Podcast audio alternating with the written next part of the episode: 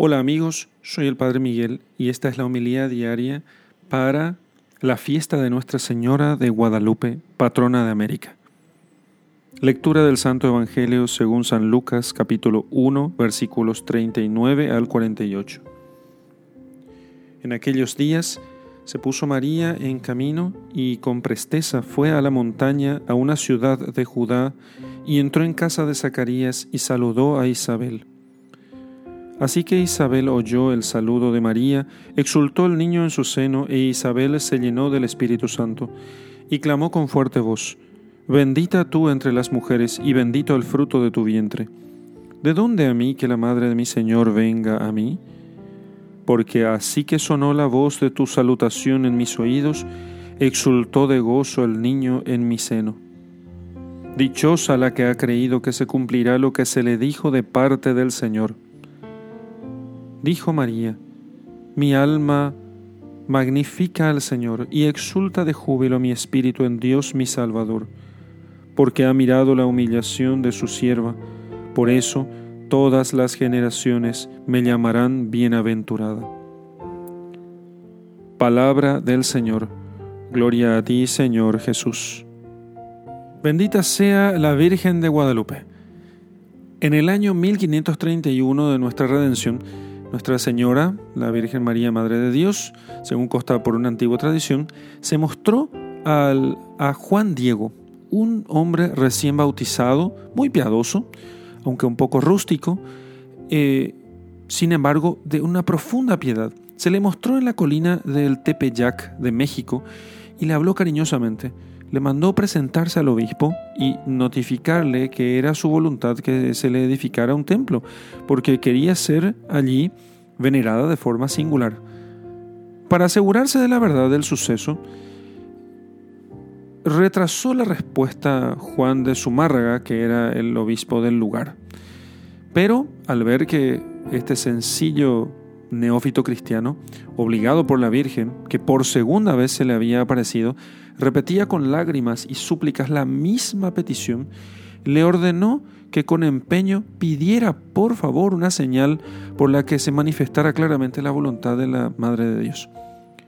Entonces el neófito tomó un camino más apartado de la colina de Tepeyac y dirigiéndose a México para llamar a un sacerdote que viniese a la casa de su tío gravemente enfermo para administrar los sacramentos de la iglesia, entonces la muy buena Virgen María le salió al encuentro y se le apareció por tercera vez y le mandó ir a tomar unas rosas que habían brotado en el cerro y que las presentaran al obispo. Obedeció Diego, muy obediente él, y en aquel cerro, formado de rocas muy áridas donde apenas podía crecer alguna hierba, y en la estación más rigurosa del invierno no había flores allí normalmente. En ninguna parte de aquella región se veían flores.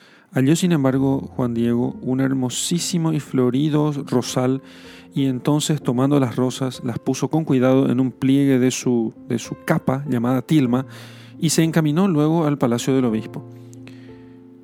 Se maravilló mucho el devoto obispo de ver aquellas rosas tan hermosas y aromáticas eh, presentadas de tal manera y mucho más porque vio en la tilma del pobre indio una maravillosa pintura de la imagen de la Santísima Virgen en la misma forma como decía Juan Diego que la había visto en la colina cerca de la ciudad. Entonces, movidos los habitantes por tan extraordinario suceso, procuraron que se guardara con gran cuidado aquella venerable imagen como un regalo del cielo y poco después trasladaron esa imagen con gran pompa y ceremonia desde la capilla del obispo al santuario que le habían edificado en la colina del monte Tepeyac.